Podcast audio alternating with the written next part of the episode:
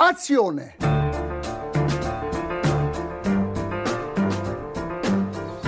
Euh, J'aurais un petit mot à dire sur ce film, mais pas maintenant. Il n'y a vraiment pas de quoi à rire. hein. C'est vraiment un lavé ce film. Vous voyez, c'est toi qui le bouleversifié. Vous ne trouvez pas ce film formidable? Moi, si. J'ai eu tellement pitié du malheureux monde. Madame, je n'écrirai rien sur ce film, c'est une merde. Un très beau film, euh, on n'est rien à foutre, mais c'est un très beau film. On vit une époque formidable, Michel. Absolument.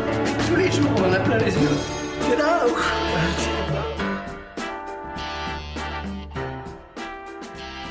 Bonjour, bonsoir à toutes et à tous. Vous écoutez Le Comptoir du Cinéma, votre émission d'actualité cinématographique uniquement sur Transistor. Et ce soir, ici, au studio de Transistor, à nouveau une émission en trois moments. D'abord une chronique du dernier David Fincher, The Killer, sur Netflix, par Nathan, puis une discussion entre Eva et Lucie autour de la Vénus d'argent, avant que Thomas, Nathan à nouveau et moi-même ne débattions du Napoléon dont tout le monde parle. Et bien entendu, avant de conclure l'émission, vos critiques vous donneront leurs conseils.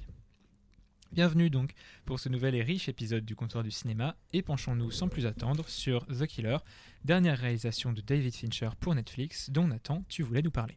Oui, merci beaucoup. Alors, euh, donc le 10 novembre dernier est sorti sur Netflix The Killer, le nouveau film de David Fincher. Alors, un film de David Fincher, qu'on soit sensible et qu'on adhère euh, ou non à son style, c'est malgré tout toujours un événement.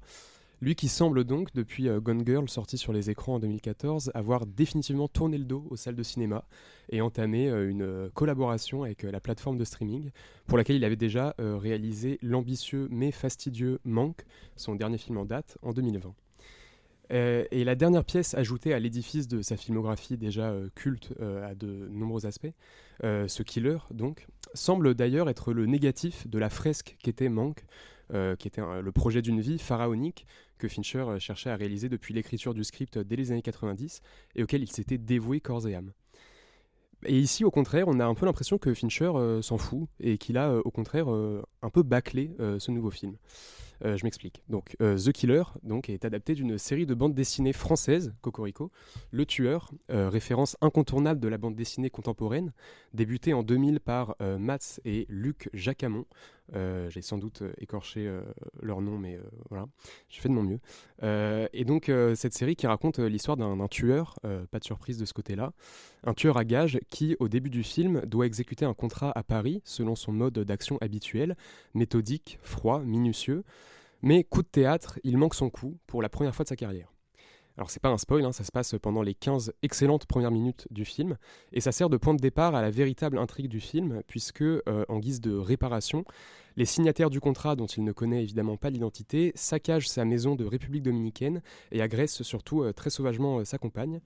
Alors, petite parenthèse, même si je ne pense pas que ce soit nécessaire de préciser, mais dans le doute, ne faites pas ça. hein, quand quelqu'un ou quelqu'une manque à une promesse qu'il ou elle vous a faite, Euh, la violence ne résout jamais rien, et ça, notre killer l'a très bien compris, puisqu'il va tout bonnement entreprendre une vendetta personnelle, menant l'enquête à travers les États-Unis pour remonter jusqu'aux agresseurs et enfin aux commanditaires de l'opération et les tuer. Spirale de violence, donc, que le film s'emploie à retracer avec la même procédure euh, méthodique et froide que son protagoniste. Et je dois dire que le début du film est euh, plus que prometteur. La séquence d'ouverture, à Paris donc, si elle n'échappe pas à l'écueil hollywoodien quasi systématique de scènes de course-poursuite où un motard passe du Panthéon à la gare de Lyon d'un plan à l'autre, est néanmoins pleinement maîtrisée, extrêmement efficace. Euh, Fincher sait ce qu'il fait, ça c'est pas une surprise. Et le montage est d'une netteté et d'une minutie euh, virtuose, le tout euh, rythmé également par la voix off quasi hypnotique de Michael Fassbender, et aussi par des chansons des Smiths qui composent toute la bande originale du film. Que demande le peuple Euh, D'autant que le travail sur le son est identique à celui sur euh, l'image, euh, méthodique, précis. Je pense par exemple au travail sur les transitions brusques qui accompagnent les changements de focalisation. C'est-à-dire que quand la caméra filme le tueur en train d'écouter de la musique avec ses écouteurs, le son est diégétique et donc étouffé par les écouteurs. Et il devient extra-diégétique et à un volume normal lorsque l'on passe en caméra subjective à travers la lunette de son sniper. Tous ces allers-retours fonctionnent très bien, donnent du rythme à un film qui n'en manque pas vraiment, au moins pendant sa première heure. Et euh, cela euh, contribue également à faire monter euh, la tension.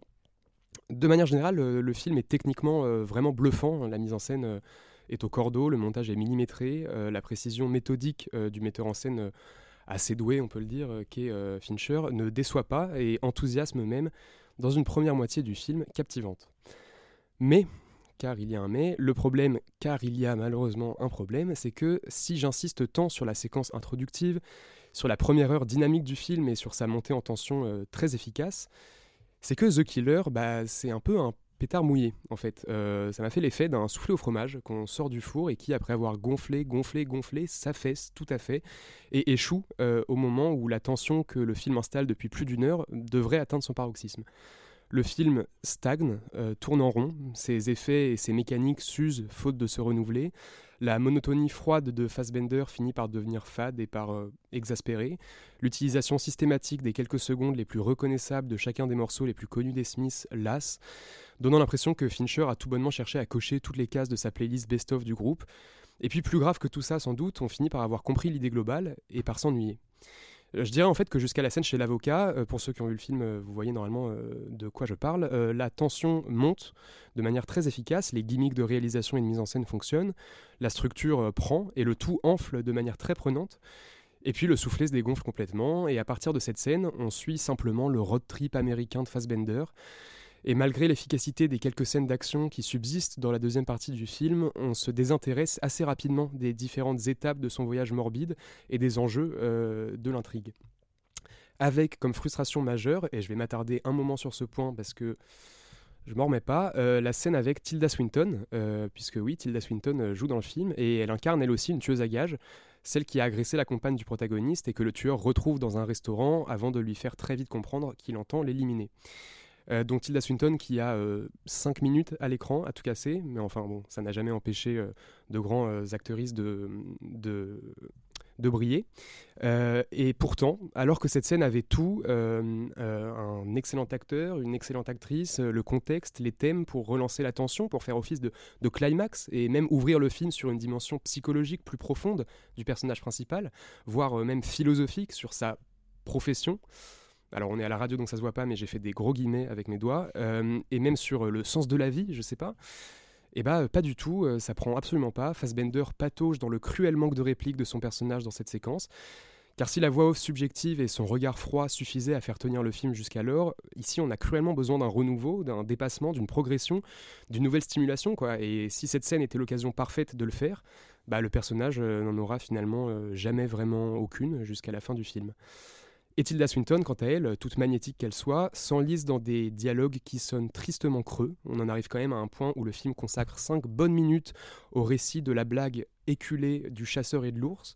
Alors si vous ne connaissez pas euh, la blague en question, tant mieux pour vous, peut-être que cette acmé, guillemets encore une fois, euh, sera plus palpitante, euh, mais ça n'en reste pas moins assez gênant à l'écran.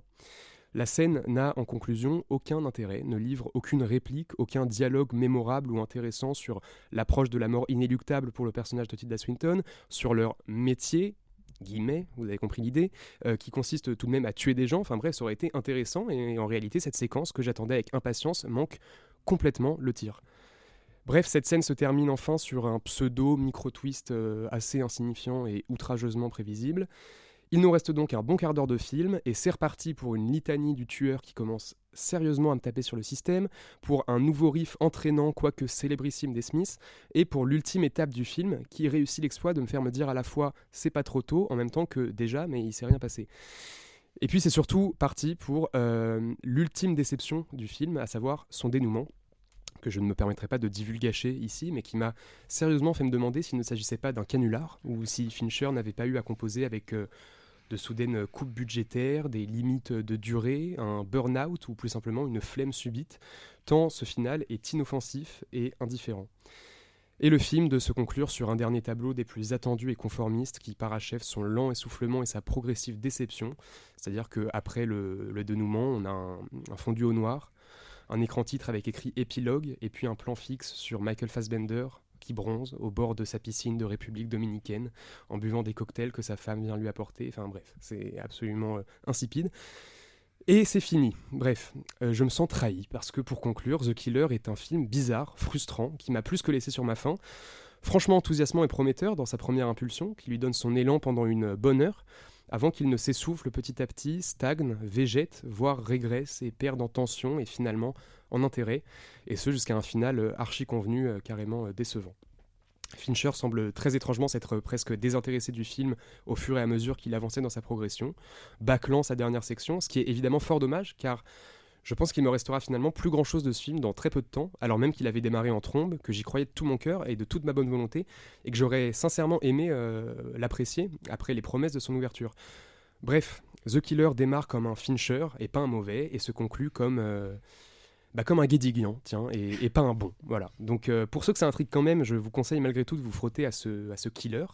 Après tout, si vous avez un abonnement Netflix, ça ne coûte rien de tenter le coup, et le jeu en vaut peut-être euh, malgré tout la chandelle, au moins pour cette première partie franchement réussie, ou pour la masterclass de mise en scène qui demeure ponctuellement à sauver dans ce film, et aussi parce que j'ai peut-être tout simplement moi-même raté quelque chose. J'ai vu beaucoup passer sur les réseaux sociaux euh, euh, des gens qui disaient qu'il fallait absolument lire le dernier numéro de Society, euh, dans lequel un article est consacré au film et plus globalement à Fincher, et où apparemment on apprend de nouvelles grilles de lecture pour véritablement comprendre et apprécier ce film. Alors pourquoi pas, tentez votre chance et peut-être serez-vous digne du privilège d'une connivence avec David Fincher, qui vaut manifestement tellement mieux que nous tous, ou en tout cas que moi qui n'ai pas du tout accroché à son film. Merci beaucoup Nathan pour cette excellente chronique. Euh, Donc, The Killer, c'est sur Netflix et pour qui souhaiterait s'y aventurer, c'est disponible depuis le 10 novembre.